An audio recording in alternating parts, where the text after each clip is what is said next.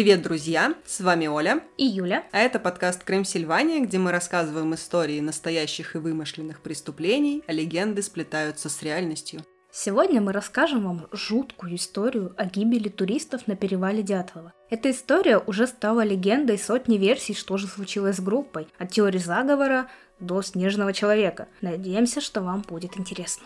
А еще мы надеемся, что вы подпишетесь на нас на любой удобной для вас площадке, такой как Яндекс Музыка, Apple подкасты, подкасты ВК. Подпишитесь на нашу группу ВК, а еще на наш канал в Телеграм. Да, у нас появился канал в Телеграм, куда мы постим, конечно же, дополнительные материалы к выпускам, а также все то, чему не нашлось места в группе ВК. Приходите, мы будем всем очень рады. И еще мы хотели поблагодарить двух слушательниц, которые оставили нам комментарии в Apple подкастах. Мы их прочитали, и нам было очень-очень приятно. Пожалуйста, ребята, кому не сложно, кто хочет нас поддержать, оставьте нам тоже комментарии где угодно. В Apple подкастах или в группе ВК, или, может быть, в Телеграме вы хотите нам что-нибудь написать. Любая ваша активность помогает нам быть лучше для вас. И нам просто действительно очень приятно от того, что кто-то находит время, чтобы послушать наши истории и как-то их оценить.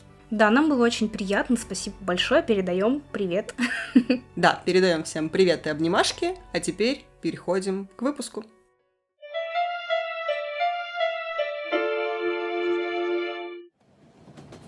Зина сидела у окна и вглядывалась в простирающийся перед ней таежный пейзаж – Поезд мчался сквозь метель, разрезая тьму зимнего утра.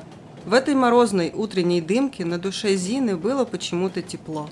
Она была благодарна жизни за то, что можно просто жить. Вот так, и наслаждаться каждым моментом.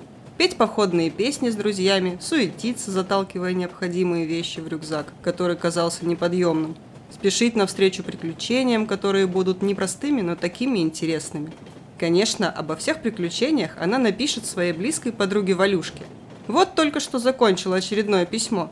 Зина посмотрела на сложенный листок и улыбнулась. Скорее бы отправить и получить ответ. Ведь кто, как не лучшая подруга, поддержит и приободрит, когда ты рассталась с любимым человеком? С человеком, который идет вместе с тобой в поход, вместе поет песни, но вот за руку он уже держит другую. Грустно, но все равно хорошо. Ведь они так молоды и все еще впереди. Зимой 1959 года в горы Северного Урала отправились 9 туристов. За 18 дней группа должна была пройти на лыжах 300 километров с восхождением на две вершины. Поход относился к высшей категории сложности по классификации 50-х годов. Домой туристы не вернулись. Что же с ними произошло? Сейчас мы вместе с вами попробуем разобраться в этой странной истории. Начать, пожалуй, стоит со знакомства с туристами. Отметим, что большинство информации взято из воспоминаний участника поисков 1959 года Евгения Григорьевича Зиновьева. И первый – сам Игорь Дятлов. Игорю было 23 года. Он был студентом пятого курса радиотехнического факультета Уральского политехнического института, руководитель туристической группы – Игорь Дятлов участвовал в походах седьмого класса вместе со своим братом Вячеславом, студентом УПИ, это Уральский политехнический институт. Когда он поступил в институт, то с первых дней учебы включился в туристскую жизнь. Отличался он тщательностью в выполнении поручений, хорошей физической подготовкой, уравновешенным характером и доброжелательностью. Кроме того, Игорь был сообразительным. Именно он придумал ставить палатку зимой в безлесной местности, в горах или тундре, на лыжи, положенные креплением вниз. Так получалась ровная площадка, и к тому же она отделяла матерчатое дно палатки от снега. Готовясь к зимнему походу 57 года, он спроектировал с друзьями и изготовил маленькую компактную и удобно укладываемую в рюкзак печку. Она подвешивалась в палатке и неплохо обогревала. По его же предложению сшили тогда две стандартные четырехместные палатки в одну длинную. Готовясь к походу, Игорь тщательно отбирал участников, заботясь не только о физической и спортивной подготовке, но и о моральном климате в группе а то попадется какой-нибудь душнило и весь поход испортит всем. Также регулярно проводились тренировки с полной выкладкой. В рюкзаки закладывались гантели, утюги и с устройством ночлега зимой в палатке. Теперь познакомимся с Людмилой Дубининой. Людмиле был 21 год, она была студенткой четвертого курса УПИ и работала за завхозом. Людмила, как и Игорь, увлекалась туризмом с начала учебы в универе. В походах выходного дня она была заводилой по части оргмассовых мероприятий. Танцев на льду, чехарды и других. Ой, я не могу, чехарда. Чехарда. Такая прелесть. Мы в школе последний раз сыграли. С удовольствием участвовала Людмила и в агит-концертах, любила песни, умела хорошо фотографировать. Однажды в походе с ней произошел несчастный случай. От неудачного обращения охотника с ружьем произошел случайный выстрел, и Людмиле пробила дробью ногу. Жесть. Кошмар. Пришлось группе свернуть лагерь и около 80 километров выносить Люду на носилках к туристскому лагерю на Базыйском пороге. 80 километров на носилках э, пронести человека. Это вот к слову о физической подготовке людей, которые ходили в походы. О, у меня есть маленькая жуткая история. Значит, когда мы жили в лесу, в военном городке, мой знакомый пошел со своим другом в лес кататься на горку. У них с собой были одни санки и такие фанерки. И, значит, там был сосновый лес, и был трамплин такой из-за mm-hmm. того, что корни во все стороны росли. И он ехал на фанере, и пока он летел с этого трамплина, у него нога попала под фанеру, и он на нее приземлился. Все в кровище, открытый перелом. Жесть. Они далеко. Ну и он, понятно, там болевой шок, все страшно. Друг его тащил вот на этих санках из лес. Два там школьника, восьмого класса был или седьмого, у него я точно не помню. Ну вот, вывез. Молодец, друг не бросил в беде. Да, тут говорит, я умираю, я умираю все это время. Поддержка. Да, жуткие истории, Толя. Рубрика постоянно. Потом ему там всякие операции делали, он долгое время восстанавливался, и даже в армию взяли. Вау, только хотела сказать, что все хорошо закончилось.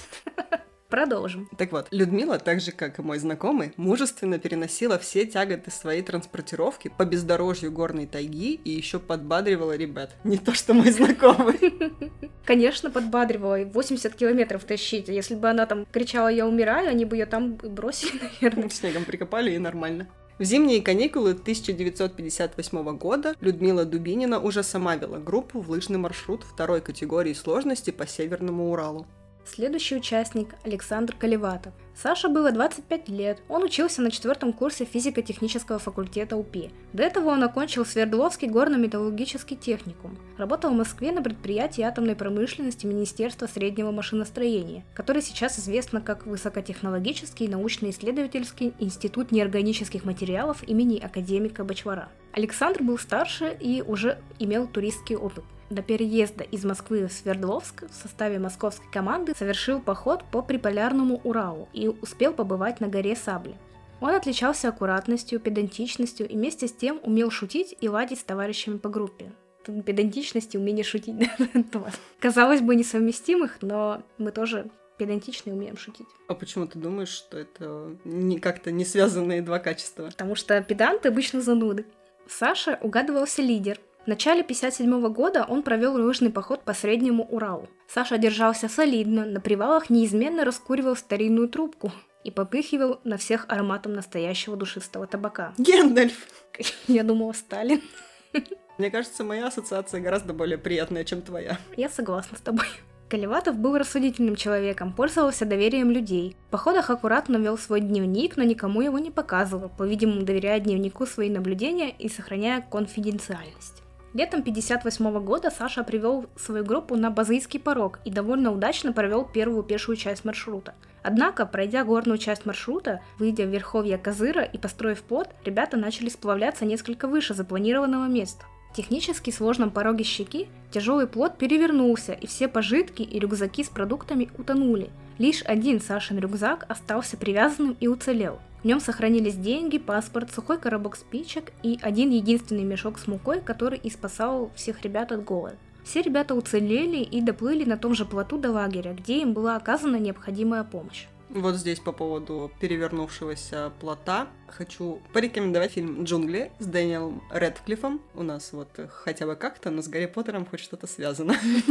Очень хороший фильм. Они там выживают э, в джунглях. Я сказала, как называется фильм? Да. Да. Ну Джунгли. Да, логично. Выживают в джунглях в фильме «Джунгли». Хороший, смотрите.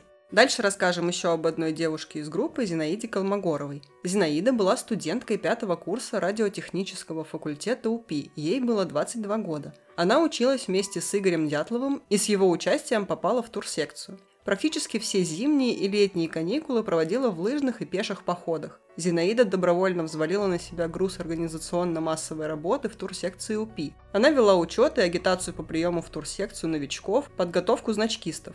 Значкист – это человек, который имеет значок как свидетельство о его квалификации выполнения каких-то нормативов. На третьем курсе Зина отправилась в сложный поход по Горному Алтаю. В районе Телецкого озера ее укусила в ногу ядовитая змея. Я смотрю, девушкам там вообще не везет Да. из этой группы. Одной ногу прострелили, вторую. Другую укусили. Да. Девушку спасла от смерти семья лесничего, прикладывая к ранкам от укусов змеи сыворотку от простокваши. Зинаида мужественно перенесла это болезненное критическое состояние, но очень переживала за задержку группы на маршруте. Вот какие сильные и ответственные переживательные женщины у них были в группе. Я тут хотела сказать, что вот люди так воспитаны, что переживают только за других, а за себя не переживают. Типа, а, мне ногу прострелили, главное, чтобы мы тут не задерживались. А меня змея укусила, ну только вы дойдите, на меня там вообще насрать. Совета что-то хотел. Несмотря на этот пережитый ею критический между жизнью и смертью момент, Зина не бросила туризм. В период зимних каникул 58 года сумела сходить в лыжный поход к Северному Уралу. Начиналась подготовка к зимней сессии и одновременно к проведению лыжных походов по Уралу, в том числе и этого, оказавшегося трагическим выхода к горе Атартен. У Зины были отношения с одним из участников группы, Юрием Дорошенко. Незадолго до похода они расстались. По дороге в Ивдель Зина отправила на станции Серов свое последнее письмо. Адресат – подруга Валентина Токарева. Это вот то наше самое письмо из тизера, которое я написала. Валька, родная, вот мы и едем, едем в поход. Хочешь, я тебя удивлю? С нами едет Юра Дорошенко. Валюшка, не знаю, как я буду себя чувствовать. Я отношусь к нему, как ко всем пока. Но как-то очень тяжело все-таки. Ведь мы вместе и не вместе. Сейчас все уже дрыхнут. Около сидят Юдин, Кривонищенко, Колеватов и передают тебе привет. И Рустик Слободин тоже. А поезд идет. Через три часа будем в Серове. За окнами встает Уральская тайга. Хорошо все-таки, родная, жить на свете. Знаешь, такое настроение грустно и весело в то же время. Где-то Каменск ждет меня на работу. Пока кончаю писать. Мы только что выехали, и, кажется, пришел контролер, а у нас, как всегда, не все билеты. Живи, Валюшка, и радуйся хорошему. Что делать, если и есть грусть иногда? Ведь жить-то надо, правда? Надо видеть в жизни только хорошее. Тогда и жить веселее будет. Слово тебе даю, что все будет хорошо. Сегодня мне очень грустно, ибо он кое с кем из девчонок за руку ходит. Ревную. Грустное письмо. Особенно зная, Конец. да, конец этой истории. Далее мы познакомимся с Рустемом Слободиным. Рустему было 23 года, он выпускник УПИ, окончил механический факультет. Работал инженером, в группе отвечал за ремонтный набор. Рустем родился в Москве. Семья Слободиных переехала из столицы Свердловск в 1944 году, где Рустем и окончил среднюю школу номер 27. Отец Рустема, Владимир Михайлович, видный научный сотрудник Урал Хоза. Мама Надежда Федоровна также трудилась на том же предприятии научным сотрудником. Рустем был признанным спортсменом, обладал незаурядными волевыми и физическими качествами, занимался сразу несколькими видами спорта. Рустем отмечали как сильного и надежного товарища, спокойного, немногословного, уравновешенного. Семья Свободина жила в профессорском корпусе в очень престижном районе Свердловска. Сам Рустем никогда не распространялся об этом. Отец Рустема действительно много путешествовал с сыном, закалял его характер и ориентировал на моральные ценности и силу воли. Ростика любили все, он всегда делал утреннюю зарядку, несмотря на погодные условия. Железная воля, интеллект, человек будущего, так его называли. Крутой. Крутой. Представляем следующего героя. Георгий Кривонищенко. Ему было 24 года, он тоже выпускник УПИ. Работал прорабом, в группе был топографом. Друзья часто называли Кривонищенко Юрием. Это очень странно. Зачем они это делали, мы с Юлей так и не поняли. Это максимально непонятная ситуация. Может, Друз- он был больше похож на Юрия, чем на Георгия. Я не могу себе представить ситуацию такую, чтобы кто-то был больше похож на Юрия, чем на Георгия. Вот, максимально странные друзья часто называли Кривонищенко Юрием, а не Георгием. Отсюда в некоторых источниках можно встретить замену имени. То есть, если вы будете самостоятельно изучать какую-то информацию по перевалу Дятлова, не удивляйтесь, если иногда вы будете видеть имя Кривонищенко Юрий и иногда Георгий. Это один и тот же человек. Да, и предупредим, что по тексту, по ходу нашего рассказа, тоже будет встречаться Юрий и Георгий, не пугайтесь. О Георгии Кривонищенко известно, что он вырос в интеллигентной известной семье. Жили они в центральной части Свердловска. По тем временам считались достаточно зажиточными.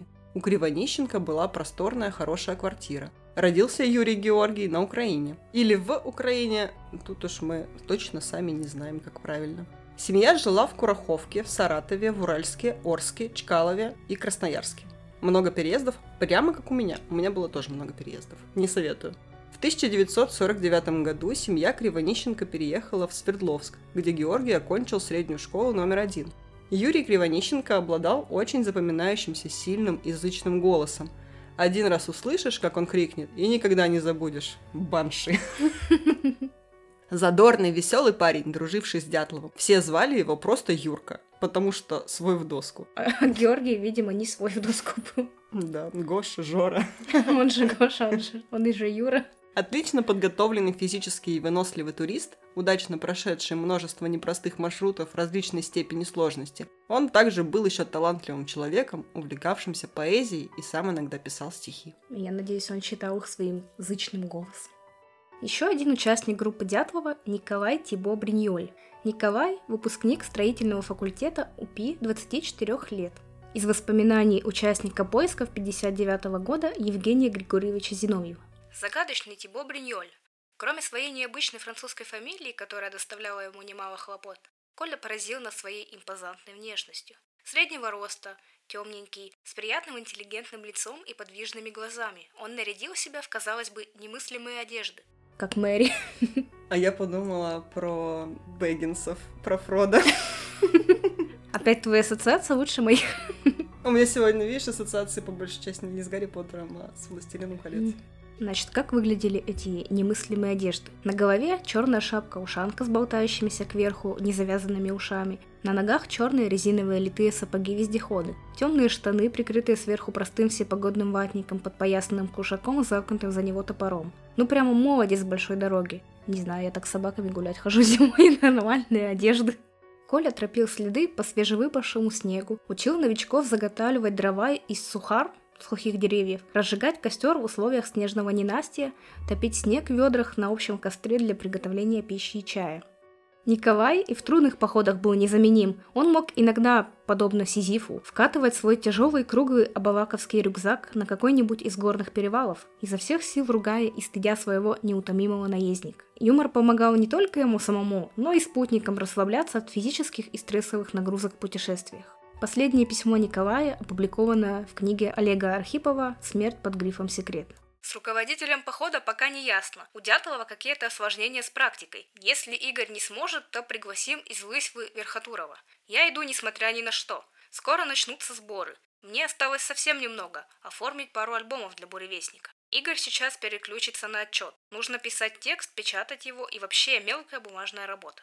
Я работаю мастером на стройке. Немного тяжело, но под суд еще не отдали. Так что прощай, карьера, куда меня так тянули. Об этом, если будет интересно, можно будет черкнуть потом. Привет от всей нашей братьи скитальцев за хорошим и новым. Ах, юморист. Расскажем вам о Юрии Дорошенко. Это тот самый парень, с которым встречалась Зина Колмогорова. Юра – 21-летний студент 4 курса радиотехнического факультета УПИ – из воспоминаний участника поисков 59 года Евгения Григорьевича Зиновьева.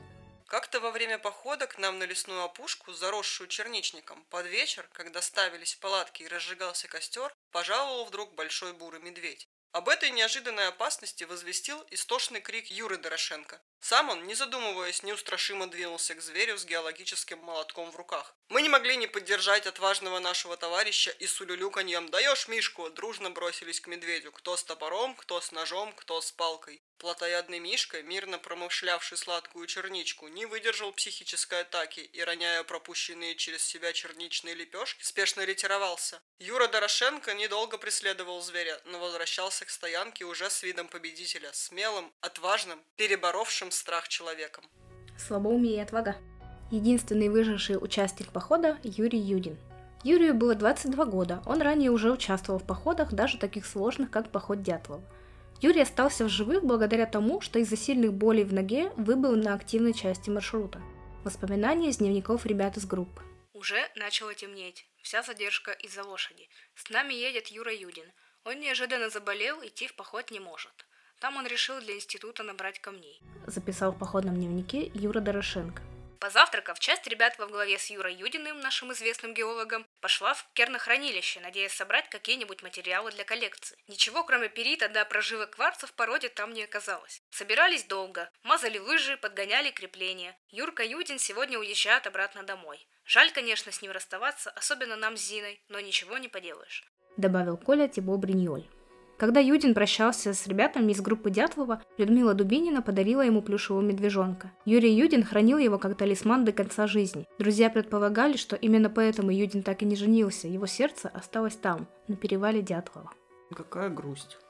И представим вам самого неоднозначного и загадочного участника группы Семена Золотарева. Семен был старше всех, ему было 38 лет, фронтовик, выпускник Белорусского института физической культуры.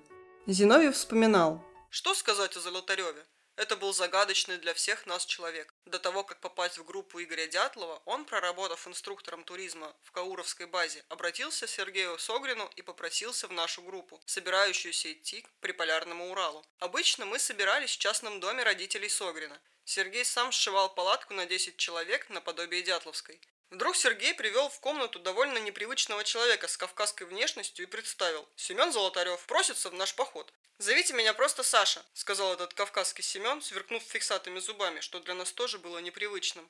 Семен был значительно, лет на 15 старше нас, но мы не придали этому значения. Узнав, что он инструктор Кауровской базы, а этот поход ему нужен для выполнения нормы мастера спорта по туризму, мы дали свое добро. Но и этот Семен, как и Зина, очень торопился пройти маршрут и вернуться обратно. Говорил, что нужно съездить к старенькой маме на Кавказ. И когда в группе Дятлова освободилось место Славы Биенко, Слава должен был идти в поход с ребятами, но его не пустили. Их группа зачислила Золотарева в свой состав. Есть и другая версия, что Семена Дятлова в группу навязал кто-то сверху. Что же известно о Семене? Семен – это имя по документам, а представлялся он именем Александр. Это связано с его военным товарищем. Значит, товарища звали Саша, и после того, как кто-то из них спас другому жизнь, они решили поменяться именами и вот назывались, видимо, именами друг друга. Но эта история не лучше, чем история Юрия. Да, это как будто такая традиция была, что военная, что меняются именами. И вот они поменялись. А Георгий просто на Юру был похож. Так вот, Семен родился в кубанской станице Удобной 2 февраля 21 года. Так он писал в автобиографиях. Однако по церковной метрике его дата рождения 1 марта 21 года. В октябре 1941 года Золотарев попал на фронт и прошел всю войну без единого ранения. При этом, по воспоминаниям друзей и учеников, он никогда не вспоминал о войне. Также известно, что в разных анкетах Золотарев путался в своей военной биографии, указывал сроки службы в несуществующих частях и неточно называл перечень своих наград. Это все наводило людей на мысли, что Золотарев был сотрудником спецслужб. После победы Семен окончил Минский институт физической культуры, Уехал в Лермонтов, закрытый город, в окрестностях которого добывали уран. В советские времена город был секретным, запрещалось даже в телефонном разговоре упоминать его название. Поэтому на работы туда принимали людей очень проверенных, они проходили жесткий отбор. Золотарев устроился в школу учителем физкультуры. Был членом КПСС. На одном из партийных собраний выяснилось, что брат Золотарева работал на немцев в годы войны – Однако же, несмотря на этот вопиющий по тем временам факт, Золотарев остается работать в закрытом городе. Не выгнали его из партии. Эти факты и воспоминания учеников и друзей Семена указывают на то, что он явно служил в особо секретных частях во время войны и по этой же линии был направлен в Лермонтов. Биография его была вымышлена, отсюда и путаница. В 1959 году, собираясь в путешествие по Северному Уралу, Семен Золотарев загадочно объявил своим ученикам «Об этом походе заговорит весь мир». Его ученик Александр Кузнецов вспоминает. «Я помню прекрасно. Когда осенью 58 года Золотарев приехал из Сибири, он весь горел предстоящим походом на Северный Урал. Он говорил, «Ребята, я жду писем, и мы едем на Урал, мы едем, договорился, мы там все пробили, жду сообщений, когда они смогут поехать, это абсолютно точные данные». Но он не говорил, от кого ждет писем, не отвечал прямо на вопросы, зачем ему так надо в этот поход, лишь загадочно интриговал. Это секрет. Вот вернусь, я вам все расскажу. Услышите обо мне. Ребята, это все перевернет мир, и все будут о том говорить. Он шел за какой-то тайной, за каким-то открытием. Это точно. Перейдем непосредственно к хронологии событий. 8 января проект похода был утвержден городской маршрутной комиссией при Свердловском комитете по физической культуре и спорту. Поход был посвящен 21 съезду КПСС и относился к третьей категории трудностей. 23 января к утвержденной группе присоединяется Семен Золотарев. Всего в представленном комиссии проекте похода было заявлено 13 человек, но четверо не пошли. Также 23 января группа Дятлова вместе с другой группой туристов выехала из Свердловска в Серов на поезде. 24 января утром обе группы прибыли в Серов и провели встречу с учениками местной школы. 24 января вечером группы выехали на поезде в Ивдель и около полуночи прибыли на станцию назначения. 25 января утром туристы выехали на автобусе в поселок Вижай. Дятловцы заселились в гостиницу, а вторая группа отправилась дальше по своему маршруту. 26 января в 13.10 группа Дятлова выехала на попутке, грузовике с открытым кузовом, в поселок лесозаготовителей, куда прибыла около 16.30 и заночевала в комнате рабочего общежития. 27 января туристы на лыжах отправились в заброшенный поселок второго северного рудника, входивший ранее в систему Ивдель-Лага. До поселка они добрались в 11 часу вечера и заночевали в пустующем доме. В тот же день обнаружилось, что Юрий Юдин из-за боли в ноге не может продолжать поход.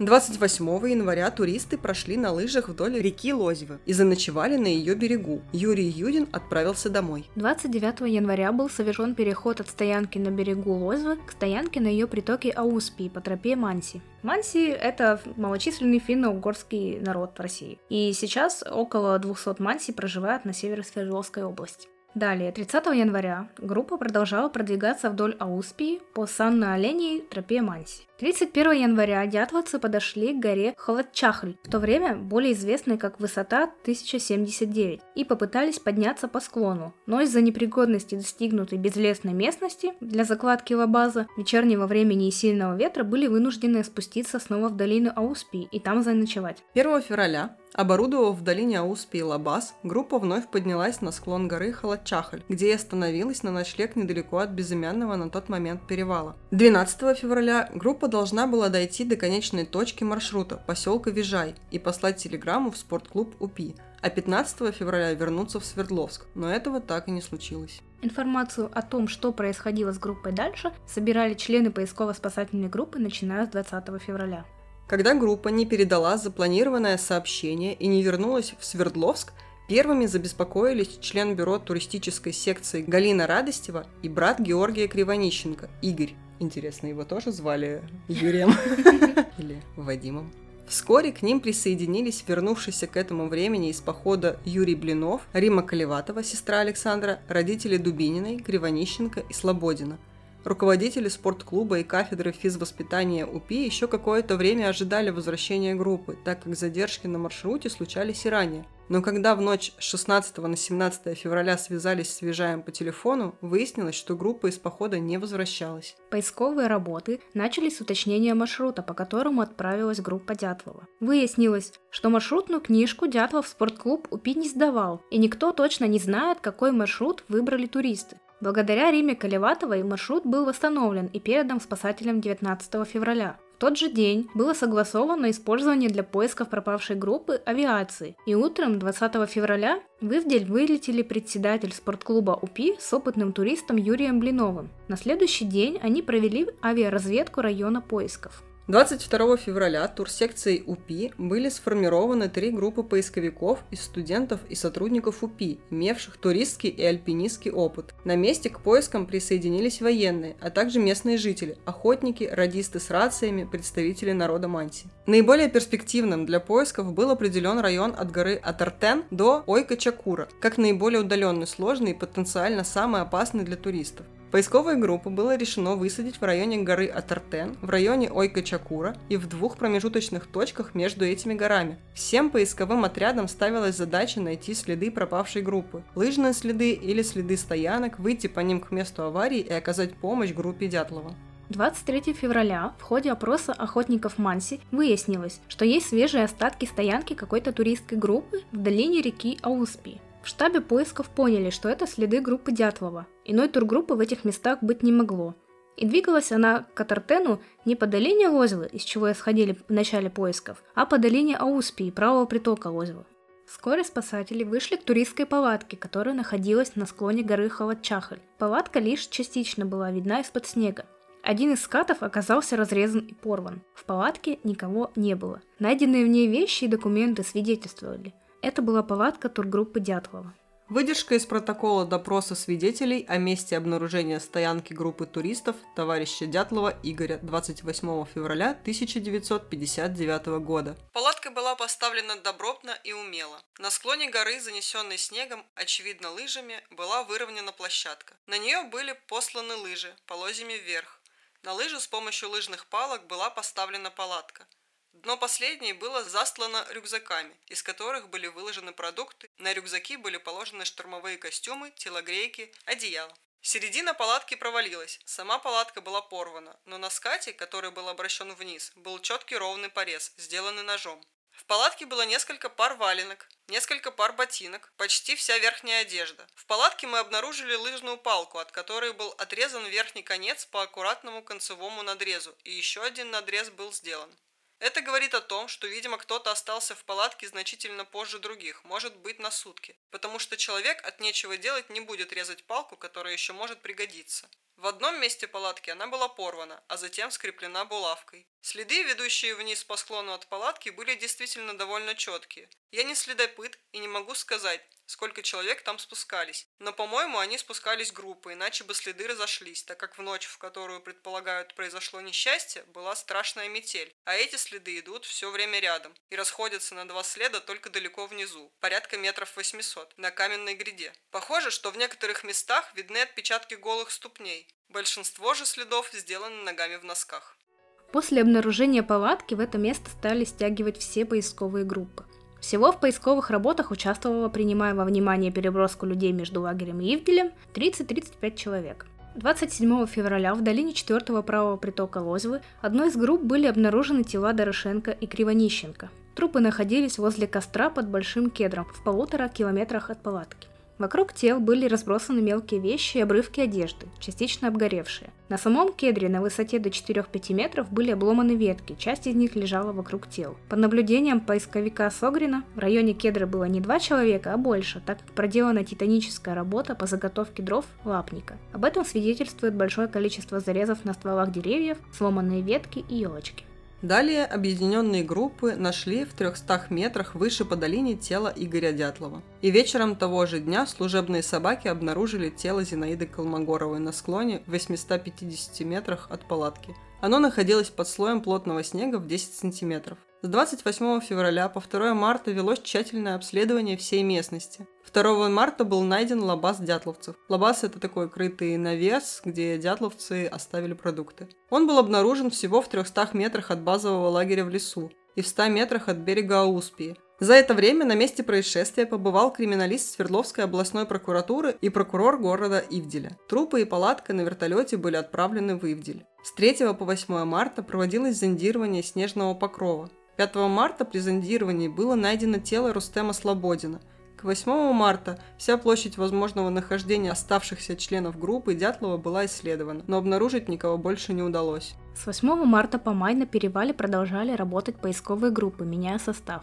В первых числах мая снег начал интенсивно таять, в результате чего обнажились сорванные хвойные ветки и обрывки одежды. Участвовавшие в поисках Манси обратили внимание на этот след и предложили раскопать в этом месте ложбину ручья. Проведенный раскоп позволил найти под толщей снега более 2,5 метров настил из пихтовых веток. На настиле лежало несколько предметов одежды, расположение которых выглядело как посадочные места для четырех человек. И вот, 5 мая, при дальнейшем поиске в ложбине, примерно в 6 метрах от настила, вниз по течению ручья, под слоем снега была найдена последняя четверка. Семен Золотарев, Людмила Дубинина, Александр Колеватов, Николай Тибо Бриньоль. Найденные тела были переправлены на судебно-медицинское исследование в Ивдель, а поиски свернуты. Здесь мы не будем приводить подробное описание состояния тел, но если вы хотите узнать поподробнее, что там было с этими людьми, можно ознакомиться с официальными заключениями судмедэкспертов. Мы отметим лишь некоторые интересные особенности. Все тела были в ссадинах и синяках, тела Дорошенко и Кривонищенко были раздеты до нижнего белья, Нога последнего была обуглена. На лице Дятлова был ледяной нарост. Игорь дышал через снег. На лицах Колмогорова и Слободина были признаки кровотечения из носа. Судмедэксперт заключил, что ребята замерзли насмерть. Но не все погибли от замерзания. У Людмилы Дубининой были множественные переломы ребер и обширное кровоизлияние в грудную полость. На ноге Людмилы также были следы ожога. У Николая Тибо Бриньоля обнаружен перелом основания черепа с обильным кровоизлиянием в мозг. У Золотарева, как и у Людмилы, были сломаны ребра и присутствовало внутреннее кровотечение. Травмы были прижизненными и являются результатом воздействия большой силы с последующим падением. С полученными травмами Дубинина могла прожить 10-20 минут. Тибо Бриньоль был без сознания, но мог прожить до 2-3 часов. Золотарев мог прожить дольше, учитывая то, что все были тренированы и физически развиты. Выдержка из допроса судмедэксперта Бориса Алексеевича Возрожденного. Крутая фамилия. Для судмедэксперта. Я считаю, что характер повреждений у Дубининой и Золотарева – множественный перелом ребер у Дубининой двусторонний и симметричный, у Золотарева односторонний, а также кровоизлияние в сердечную мышцу как у Дубининой, так и у Золотарева с кровоизлиянием в перелевральные полости свидетельствуют о их прижизненности и являются результатом воздействия большой силы, приблизительно такой, какая была применена в отношении Тибо. Указанные повреждения, а именно при такой картине и без нарушения целости мягких тканей грудной клетки, очень похожи на травму, возникшую при воздушной взрывной волне. Практически все участники группы были найдены без обуви в одних носках. Напомним, что это весьма опытные туристы, а дело было в ночь на 2 февраля в горах. То есть происходило все очень быстро, настолько, что не было времени даже обуться и одеться. Как мы говорили, в палатке были обнаружены валенки и верхняя одежда. Так что же произошло с тургруппой Дятлова?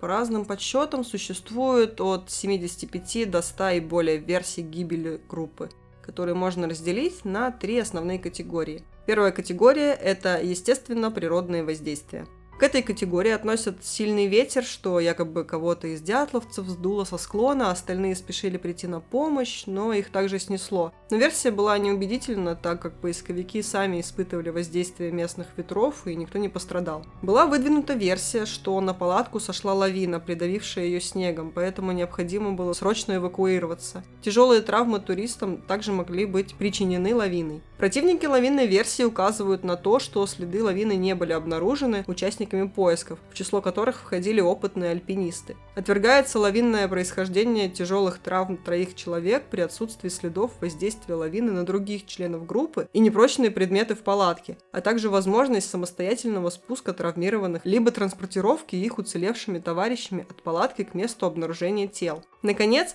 отход группы из зоны лавинной опасности прямо вниз, а не поперек склона, представляется грубой ошибкой, которую такие опытные туристы просто не могли совершить. Ко второй категории относят криминальные и техногенно-криминальные воздействия. К криминальным версиям относят нападение беглых заключенных, гибель от рук Манси и ссору между туристами, что якобы они поссорились из-за девушек. Мне кажется, бред. Они же не первый раз ходили там с ними в поход.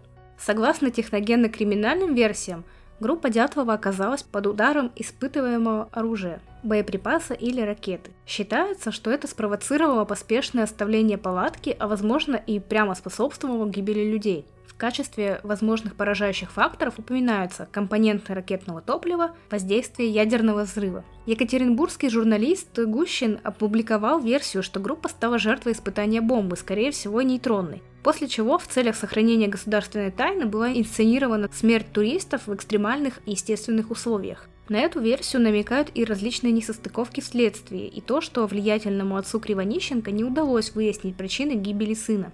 По мнению людей, опровергающих эту версию, ракеты либо не запускались в указанный период времени, либо их траектории проходили далеко от Урала – Исследователь истории авиации Андрей Шепелев полагает, что причиной гибели группы Дятлова могла быть осветительная авиабомба, сброшенная американским разведывательным самолетом, совершившим вторжение в советское воздушное пространство.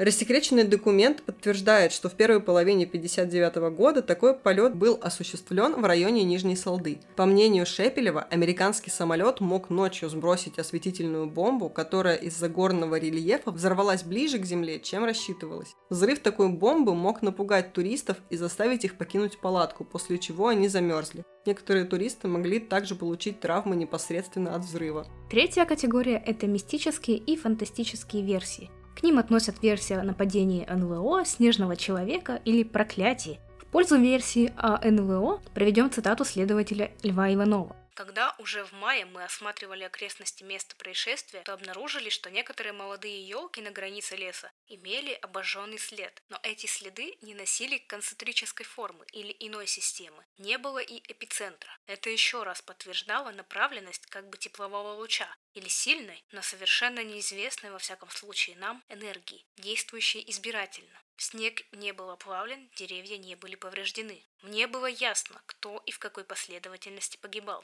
Все это дало тщательное исследование трубов, их одежды и другие данные. Оставалось только небо и его наполнение, неведомая нам энергия, оказавшаяся выше человеческих сил. Договорившись с учеными Уральского филиала Академии наук СССР, я провел очень обширные исследования одежды и отдельных органов погибших на радиацию. Причем для сравнения мы брали одежду и внутренние органы людей, погибших в автомобильных катастрофах или умерших естественной смертью. Результаты оказались удивительными. Для неспециалистов результаты анализов ничего не скажут, и я назову лишь такие. Коричневый свитер одного туриста, имевшего телесные повреждения, давал 9900 распадов в минуту, а после промывки образца 5200 распадов. То есть эти данные говорят о наличии радиоактивной грязи, которая отмывалась. Надо сказать, что до обнаружения этих трупов они усиленно обмывались талой водой под снегом. Там текли целые реки. Следовательно, радиационная грязь в момент гибели туриста была во много раз больше. Техник-метеоролог Токарева мне рассказал. 17 февраля в 6 часов 50 минут на небе появилось необыкновенное явление – движение звезды с хвостом. Хвост был похож на плотные перистые облака. Потом эта звезда освободилась от хвоста, стала ярче звезд и полетела, стала постепенно раздуваться, образовался большой шар, окутанный дымкой. Затем внутри этого шара загорелась звезда, из которой сначала образовался маленький шар, не такой яркий, такой же шар видели в ночь гибели туристов. Но НЛО это, конечно, мне кажется, совсем притянуто за уши. Но вы можете узнать наше мнение об НЛО, если послушаете наш третий выпуск. И меня позабавило, что версию об НЛО выдвинул следователь. Если вы послушаете третий выпуск, вы узнаете, что и не такие люди верят в НЛО. Но да, это очень как-то странно. Следующая версия – версия о снежном человеке. Ее поддерживал один врач. Вот видишь, не только следователи, но и врачи верят во всякую чепуху. Значит, этот врач, он пожелал остаться инкогнито. Неудивительно. Буринотерапия, например. Ужас.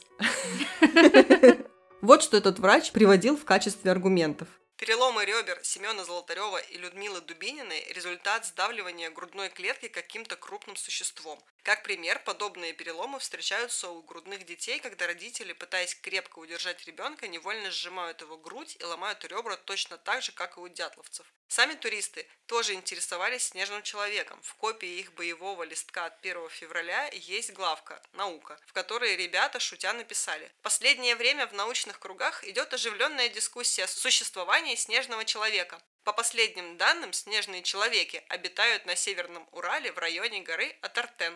Также есть версия, что в гибели виноваты духи горы Халатчахль, название которой заимствовано из мансийского языка и означает «мертвая вершина». После гибели Дятлова как раз ее стали называть «гора мертвецов», потому что люди любят вот это вот мистическое легенды мертвецов, о, мертвая гора. И они приплетают, что вот она всегда так называлась, значит, дятловцев убили духи горы. Мистика.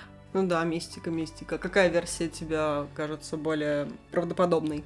Ну, слушай, я даже не знаю. Может быть, то, что там были какие-то военные испытания, на них что-то упало, и из-за этого сошла лавина, и их убило. То есть очень много непоняток, несостыковок, каких-то странных вещей, допущенных в делах. То есть почему вот они так быстро побежали. Я не очень разбираюсь в туризме, в любом, не только в горном. И опытные люди, которые не раз ходили в поход, они по какой-то причине резко собираются, бегут, разрезают палатку в одних носках, без верхней одежды, зимой в горах, ну там дико холодно, очевидно, то есть они как бы чего-то испугались. Они чего-то настолько испугались, что вот этот э, страх, он перебивал все. Это страх, не знаю, мгновенной смерти или что. То есть они знали, что они могут замерзнуть. И замерзнуть довольно быстро, так как э, ну, они были без одежды и даже в носках. То есть попробуйте в носках побегать по лесу в минус 30, насколько хватит.